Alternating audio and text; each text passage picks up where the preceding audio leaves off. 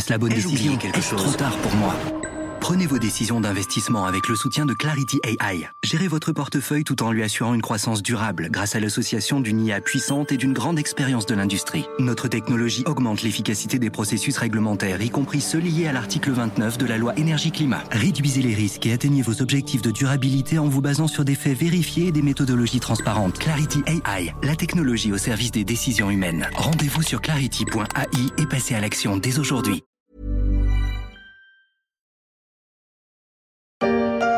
Dans ce monde éternellement partagé entre le pain au chocolat ou la chocolatine, vous, dans quel camp êtes-vous? Bonne question posée par l'influenceur Julien Hardy sur TikTok. La question est importante, mais pas au point d'en faire un podcast. Et si vous voulez vraiment un dossier polémique, un débat à l'emporte-pièce et des noms d'oiseaux, posez plutôt la question pour ou contre le glyphosate. Je me demande ce qu'on aurait pensé Pierre Dac et Francis Blanche. La devise, elle est très simple. Pour tout ce qui est contre et contre tout ce qui est pour.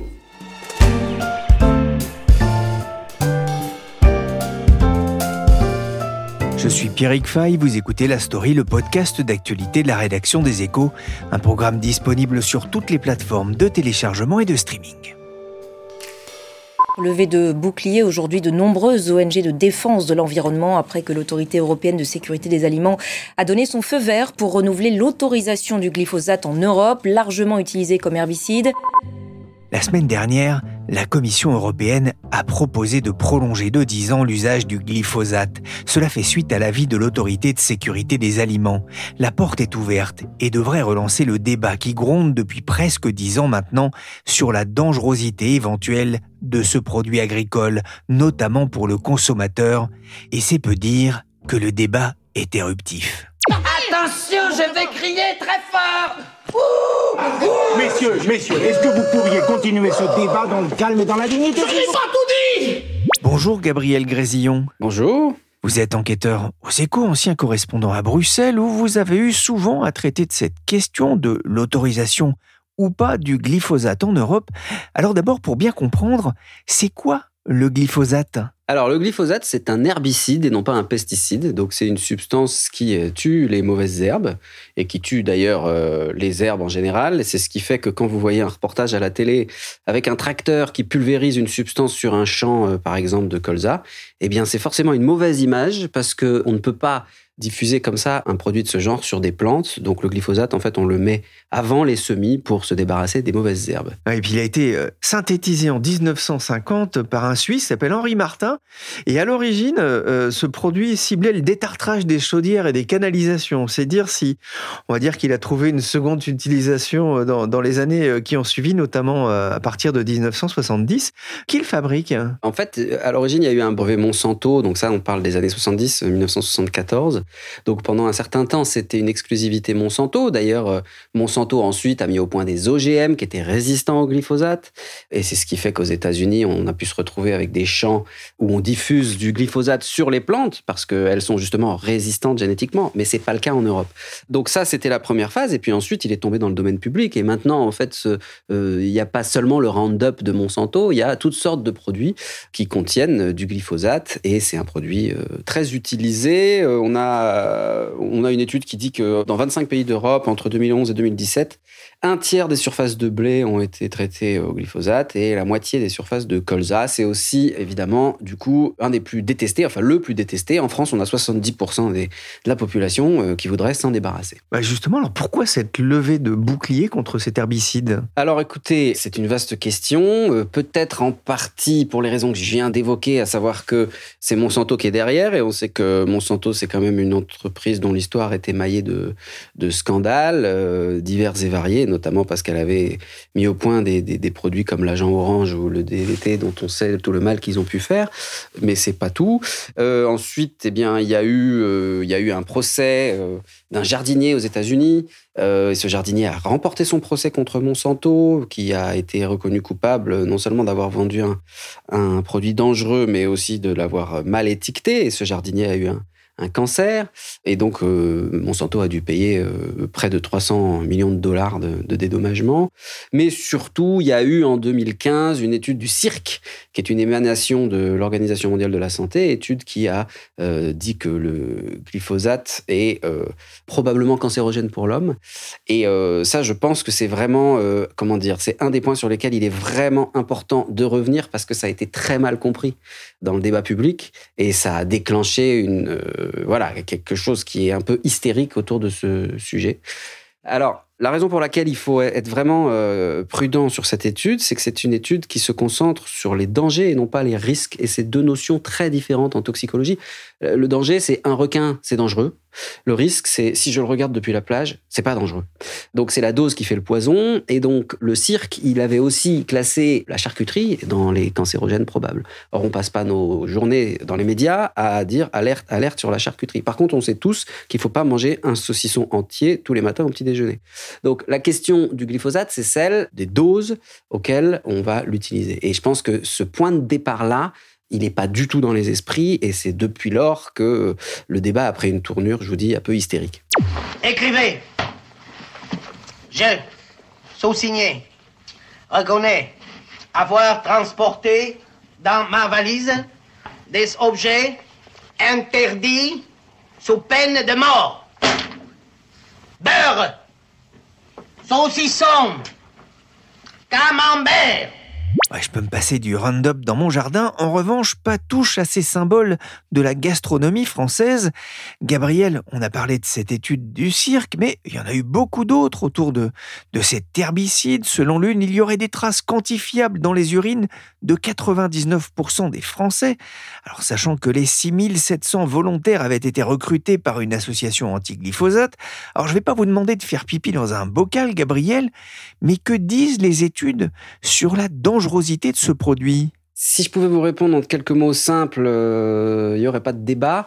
La vérité, c'est que le glyphosate est la substance de très très loin euh, la plus étudiée dans le monde des phytosanitaires. C'est plus de deux fois euh, la deuxième sur la liste des substances les plus étudiées. Donc il y a des milliers d'études. Et donc je ne peux pas vous faire une réponse simple. Si moi, le sentiment que j'ai en ayant travaillé quand même pas mal de temps sur ce sujet, c'est que la grande majorité des études disent que le risque est sous contrôle. Et je fais exprès de l'exprimer comme ça. C'est-à-dire qu'on ne dit pas circuler, il n'y a rien à voir. On dit la dangerosité de cette substance est à des niveaux tels que le risque est OK. Et je veux dire, on peut dire la même chose du doliprane. Si vous prenez une boîte entière de doliprane, euh, vous allez avoir des gros problèmes.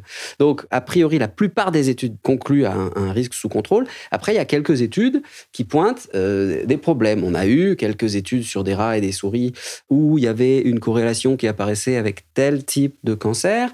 On a eu des études qui soulèvent des questions sur d'autres aspects euh, de la toxicité ou l'impact sur la biodiversité, etc. Donc tout n'est pas rose, mais je pense que là est le problème principal. Notre société n'arrive pas à comprendre que dans un corpus de 10 000 études, il est normal qu'il n'y ait pas une vision univoque et il devrait y avoir de la place pour un débat entre scientifiques plutôt qu'une panique collective euh, totalement, à mon avis, irrationnelle. Avec toujours hein, cette idée d'un principe de précaution hein, qui revient euh, souvent en matière de politique euh, publique dès lors qu'il y a une interrogation hein, sur les effets d'un produit sur la santé, mais sur la biodiversité aussi. Euh, pourquoi est-ce qu'on reparle du glyphosate aujourd'hui? Ben, On reparle du glyphosate parce que en Europe, normalement, une substance de, de, ce type, pour être autorisée dans les pays, il faut un, un coup de tampon de Bruxelles et normalement, ça marche par des périodes de 15 ans. Et la dernière fois, il y avait une telle tension sur le débat que Bruxelles n'a mis que 5 ans. Donc c'était en 2017. Euh, ça aurait dû nous emmener jusqu'à 22. Et en 2022, euh, on n'était pas encore prêt à sortir toutes les conclusions sur le glyphosate. Donc on s'est donné une année de plus. Donc c'est maintenant, fin 2023, que l'autorisation euh, arrive à échéance. Donc à à la mi-décembre. Et donc, Bruxelles vient de proposer de le réautoriser, non pas 5 ans, mais 10 ans. Donc, c'est un peu plus que la dernière fois, mais ça reste en fait tout à fait inédit dans l'histoire du fonctionnement de l'Europe, parce que la règle, normalement, c'est 15 ans. Voilà. Et, la Commission euh, s'appuie justement sur une décision de euh, l'EFSA, l'autorité européenne de sécurité des aliments, euh, qui a dit effectivement qu'on pouvait continuer à le commercialiser. Qu'est-ce qui motive la décision de l'EFSA? Alors, juste si je peux me permettre, euh, je pense que les gens de l'EFSA ici réagiraient en disant ceci n'est pas une décision. C'est un avis. Nous, on rend un avis, mais on rend pas une décision. Donc, l'EFSA, en fait, elle a réuni des experts. D'abord, il y a eu un groupe d'experts euh, de, quatre pays, parce que comme le glyphosate, c'est très important, au lieu de le confier à un seul pays, comme l'on fait d'habitude, on l'a confié à quatre pays. Et ensuite, ces experts ont conclu que euh, c'était sous contrôle. Et ensuite, il y a eu euh, une discussion collégiale sur un corpus de 2400 études. Et donc, en fait, il y a eu un travail de presque trois ans qui a réuni des experts de toute l'Europe, plus d'une centaine. Ce travail, il est consultable en ligne. L'intégralité des débats a été restituée. Et au terme de ce travail, qui encore une fois a permis de compulser le 2400 études, l'EFSA a conclu ce que je vous dis. C'est pour ça que je vous dis que euh, globalement, il y a certes pas unanimité, mais il y a globalement une convergence d'analyse vers le fait que le risque est sous contrôle. Donc l'EFSA, sa conclusion globale, c'est on peut y aller, même si dans certains cas, avec certains co-formulants, c'est-à-dire certaines façons de le commercialiser, il peut y avoir des doutes. Et donc, il subsiste quelques doutes sur certains produits, mais le glyphosate en lui-même et la plupart de ses commercialisations semblent OK au niveau du risque. Ah, c'est une question de dosage, hein. c'est aussi ce que vous expliquez. Tout à fait. Euh, si vous voulez vous faire une, étude, il y a un rapport donc de 2000 pages, euh, voilà. Qui est en ligne. Qui est en ligne, voilà. Euh, en tout cas, le débat est vif en, en Europe, alors que effectivement, l'actuelle autorisation du glyphosate s'éteindra mi-décembre. Quelle est la position de la France? La France, elle est un petit peu gênée aux entournures parce que euh, Emmanuel Macron euh, avait promis, euh, avant même d'être élu, de sortir du glyphosate. Parce qu'encore une fois, ce produit est un totem et que la grande majorité des Français sont convaincus de sa toxicité.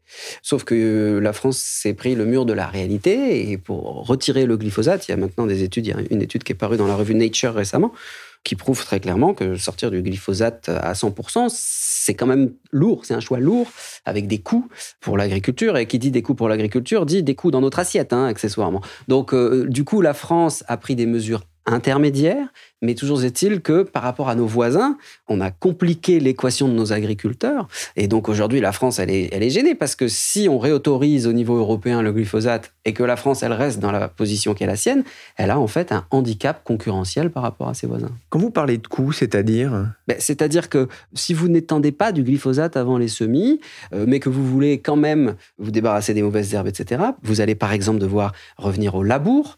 Euh, le labour, euh, évidemment, c'est séduisant, c'est la technique ancestrale, mais c'est pas forcément. Aujourd'hui, on se rend compte que bah, d'abord, il faut faire tourner un tracteur, donc c'est du CO2, c'est de la pollution, c'est des coûts aussi, c'est des coûts très nettement supérieurs. Et même certains vous diront, je sais que ça peut choquer hein, à entendre. Moi, quand on m'a dit ça au début, j'étais scandalisé, mais que pour la biodiversité des sols, c'est pas génial non plus, parce qu'en fait, vous allez tuer les vers. Euh, et donc, il y a des gens euh, très sérieux qui vous soutiennent que dans une agriculture de conservation, eh ben en fait, le glyphosate, ça peut aussi jouer un rôle. Voilà, je, je ce que j'ai entendu. Je suis pas expert agronome non plus, mais je pense que c'est intéressant d'avoir ça en tête. On va entendre justement dans quelques instants un, agronome, hein, quelqu'un dont c'est le métier, qui conseille d'ailleurs des agriculteurs euh, sur cette euh, question des cultures.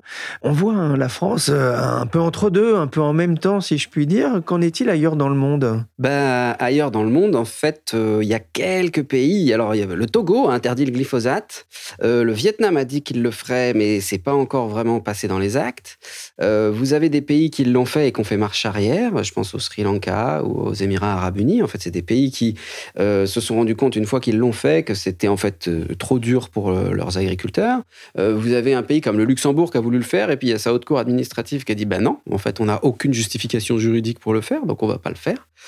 Et puis sinon, ailleurs, la grande majorité des gros producteurs agricoles, ils utilisent massivement le glyphosate, et beaucoup, beaucoup plus que nous. En fait, c'est ça que les gens n'ont pas vraiment intégré. C'est le cas notamment des États-Unis. Hein. Ben, bien sûr, c'est le cas des États-Unis pour les raisons que je vous disais tout à l'heure. C'est-à-dire que à partir du moment où vous avez développé des OGM qui résistent au, glyphosate, ben, vous pouvez en mettre plus. Alors, on va pas en mettre tous les deux jours, parce que euh, sinon, vous allez en fait induire des problèmes à long terme. Donc, c'est pas à ce moment-là. Mais il y a clairement plus de glyphosate qui est utilisé euh, aux États-Unis, et vous pouvez dire la même chose d'un certain nombre de pays d'Amérique latine. Euh, donc, nous, en Europe, on a déjà, je pense que c'est aussi ça qui manque dans le débat public. En Europe, on a déjà un cadre qui est en fait assez protecteur, avec des normes, il n'y a pas d'OGM, et puis on peut pas mettre du glyphosate autant qu'on veut en faisant n'importe quoi, etc., etc. Donc euh, on ne joue pas dans la même catégorie dans l'usage de cette substance.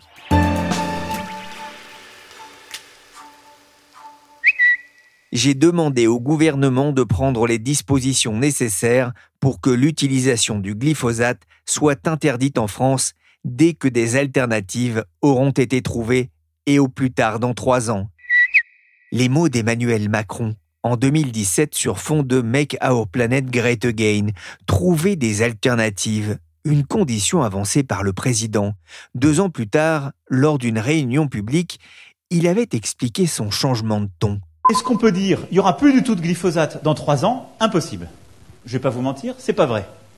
Pourquoi? Parce que si je le fais, c'est simple, je tue complètement certaines filières. C'est-à-dire qu'on va continuer à acheter du blé qui sera fait chez le voisin avec du Roundup ou pire, parce que c'est comme ça que ça marche et que vous ne voulez pas l'acheter trop cher. Et puis on aura, nous, dit à nos agriculteurs, toi, tu n'as plus le droit de l'utiliser, c'est fini. Simplement, comme il sera plus rentable, il sera mort. Pourquoi ce revirement? Et ne peut-on vraiment pas se passer du glyphosate dans le monde agricole? Pour essayer d'y voir plus clair, j'ai appelé Bertrand Aumont, il est ingénieur agronome.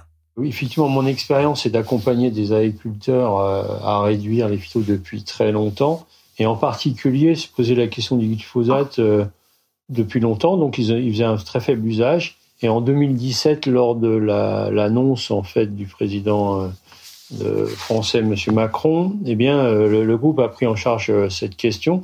Et il se trouve qu'ils ont aussi participé à un contrat régional sur deux ans de suppression totale du glyphosate. Donc ils étaient déjà très faibles. Ils ont montré pour cinq d'entre eux que c'était faisable. Mais de fait, il ne faut pas dire que c'est non plus facile. C'est parce que leur système, leur façon de conduire les cultures était adaptée qu'ils l'ont encore plus renforcé. Et néanmoins, on a aussi vu qu'il y avait quand même quelques difficultés qui restaient, notamment, euh, par exemple, dans des quelques cas particuliers, comme sur la culture du lin.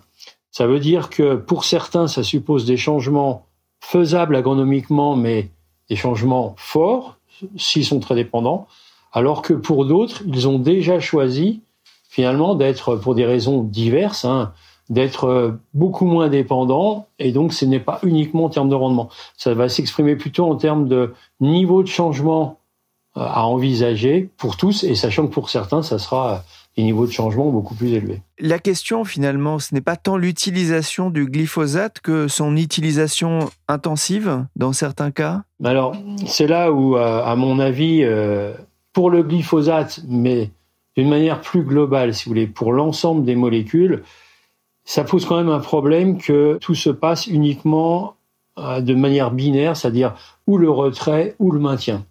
C'est-à-dire que si on veut vraiment réduire très fortement les phytosanitaires, dans tous les compartiments de l'environnement dont la, santé est globale, eh c'est soit on va vers le zéro et ça peut être un choix de société, et dans ce cas-là, des retraits successifs, soit on peut aussi imaginer autre chose qui est finalement une autre voie que le binaire et qui consiste à dire que euh, du point de vue tant des impacts que des systèmes agricoles eux-mêmes, on peut imaginer une voie d'usage très réduite. Alors d'ailleurs, c'est ce que la Commission semble renvoyer aux États en disant libre à vous d'avoir des plans de réduction.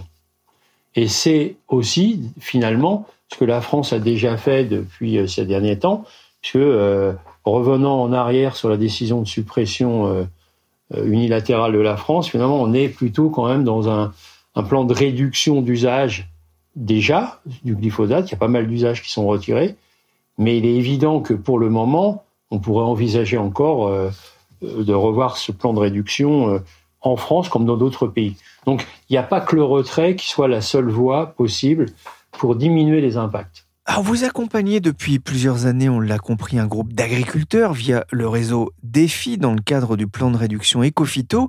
Comment ont-ils accueilli la, la, proposition de Bruxelles de maintenir l'autorisation du, du glyphosate sur 10 ans? Je ne les ai pas vus collectivement, euh, j'en ai vu individuellement seulement depuis cette nouvelle, mais je peux par contre vous dire que ça avait suscité un débat en 2017 au sein du groupe, et un débat intéressant parce que tous étaient à faible usage, mais certains, en fait, disaient, si on est acculé à choisir, et on voyait bien que c'était comme moi, ils avaient une préférence pour réduire très fort plutôt que le retrait total, alors que franchement, ils avaient un usage très faible. C'est-à-dire qu'aujourd'hui, je pense qu'on serait dans la même configuration.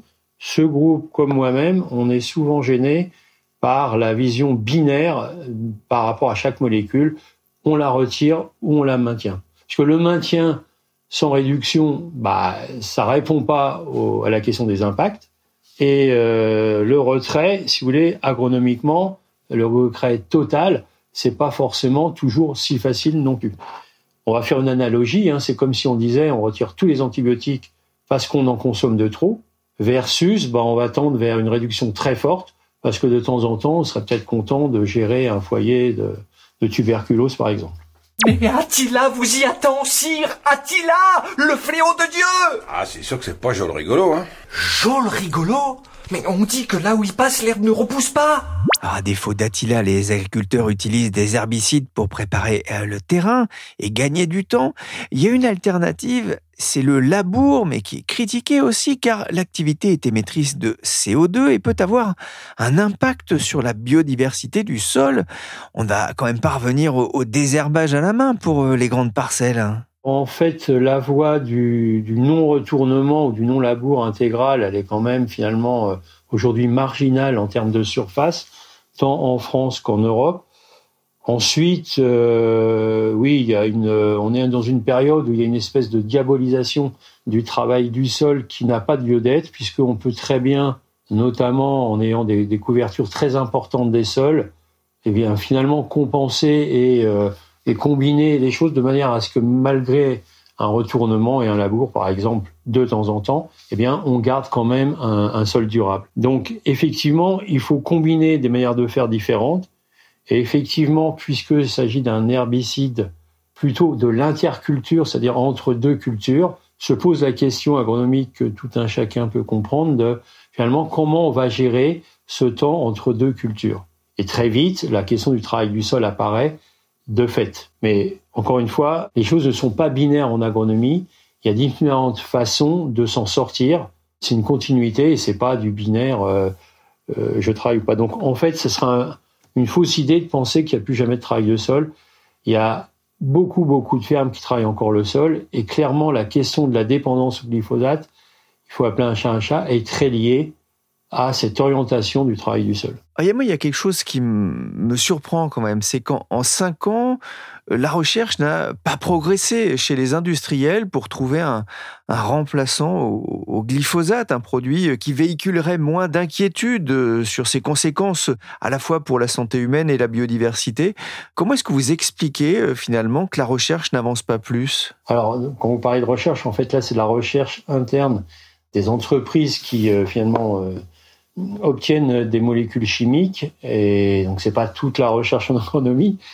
Et il faut quand même bien voir que le, le grand succès du glyphosate, on n'a pas le temps ici de décrire son histoire, c'est quand même euh, à la fois un hasard et à la fois euh, le fait que on va parler en termes de, de spectre ou de largeur de cible, c'est justement son succès est lié au fait que c'est un produit dont le spectre d'activité est très très large, c'est-à-dire un, un, une espèce de lance-flamme, et que donc du coup, pas grand monde ne cherche ce type de produit aujourd'hui.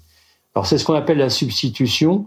Bon, il faut quand même rappeler que on a su cultiver avant son arrivée, et pour euh, un petit peu conforter l'idée euh, qu'on pourrait avoir un usage très faible, je veux dire, lorsqu'il est arrivé sur le marché fin des années 70, il coûtait en, en euros actualisés, puisque c'est quelque chose qu'on avait fait avec un, un, de vos collègues journalistes, il coûterait aujourd'hui en euros actualisés de l'ordre de plus de 200 euros par hectare quand on l'utilise. Et ce qui fait qu'à l'époque, les gens l'utilisaient de manière très rare et peu fréquente, mais qui pourrait correspondre à un usage très réduit aujourd'hui. Ça ne veut pas dire que je plaide pour son prix élevé, c'est autre chose, mais le prix élevé faisait que de fait, l'usage était très restreint et priorisé, priorisé vraiment sur les, là où il avait le, la plus grande plus-value.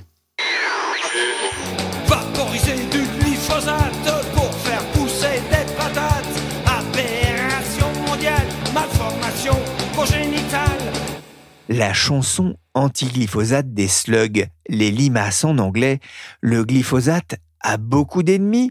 Gabriel Grésillon, est-ce que cela se ressent sur les ventes? Ça dépend de quoi vous parlez. Il y a un an ou quelques, un peu plus, on aurait dit que bah, euh, derrière euh, le succès du bio, euh, il y a cette inquiétude vis-à-vis -vis des produits phytosanitaires en général et du glyphosate en particulier.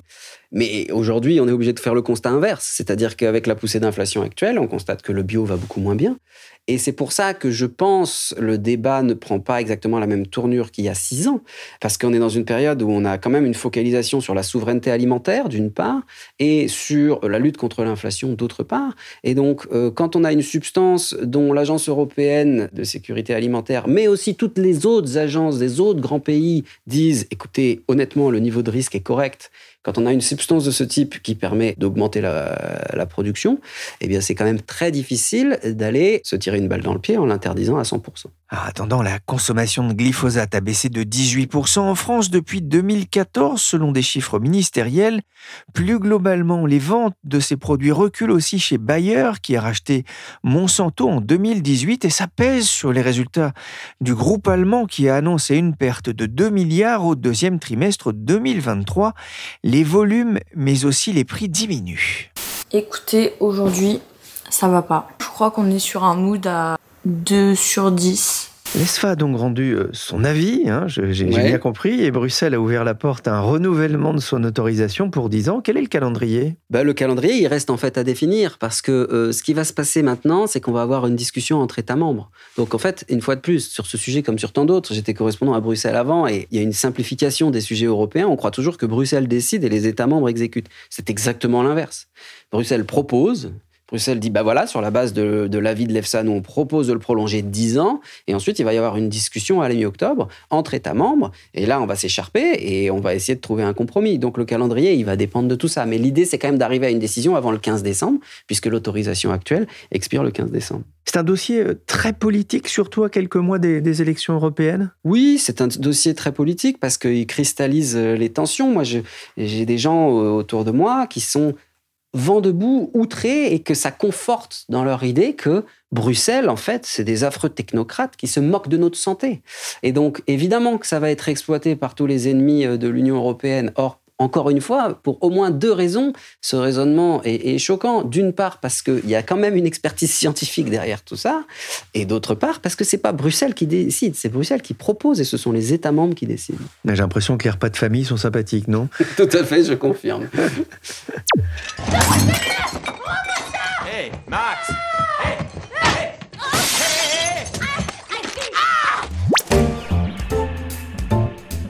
Merci Gabriel Grésillon, enquêteur aux échos, et merci Bertrand Aumont, ingénieur conseil en agronomie. La story s'est terminée pour aujourd'hui.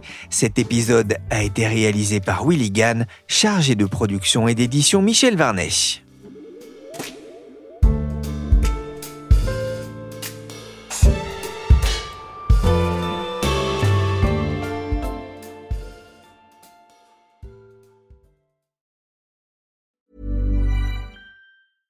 Small details are big surfaces. Tight corners are odd shapes. Flat, rounded, textured, or tall. Whatever your next project, there's a spray paint pattern that's just right. Because Rust new Custom Spray 5 in 1 gives you control with five different spray patterns. So you can tackle nooks, crannies, edges, and curves without worrying about drips, runs, uneven coverage, or anything else. Custom Spray 5 in 1 only from Rustolium. A lot can happen in the next three years. Like a chatbot may be your new best friend. But what won't change? Needing health insurance. United Healthcare Tri Term Medical Plans are available for these changing times. Underwritten by Golden Rule Insurance Company, they offer budget friendly, flexible coverage for people who are in between jobs or missed open enrollment. The plans last nearly three years in some states, with access to a nationwide network of doctors and hospitals. So, for whatever tomorrow brings, United Healthcare Tri Term Medical Plans may be for you. Learn more at uh1.com.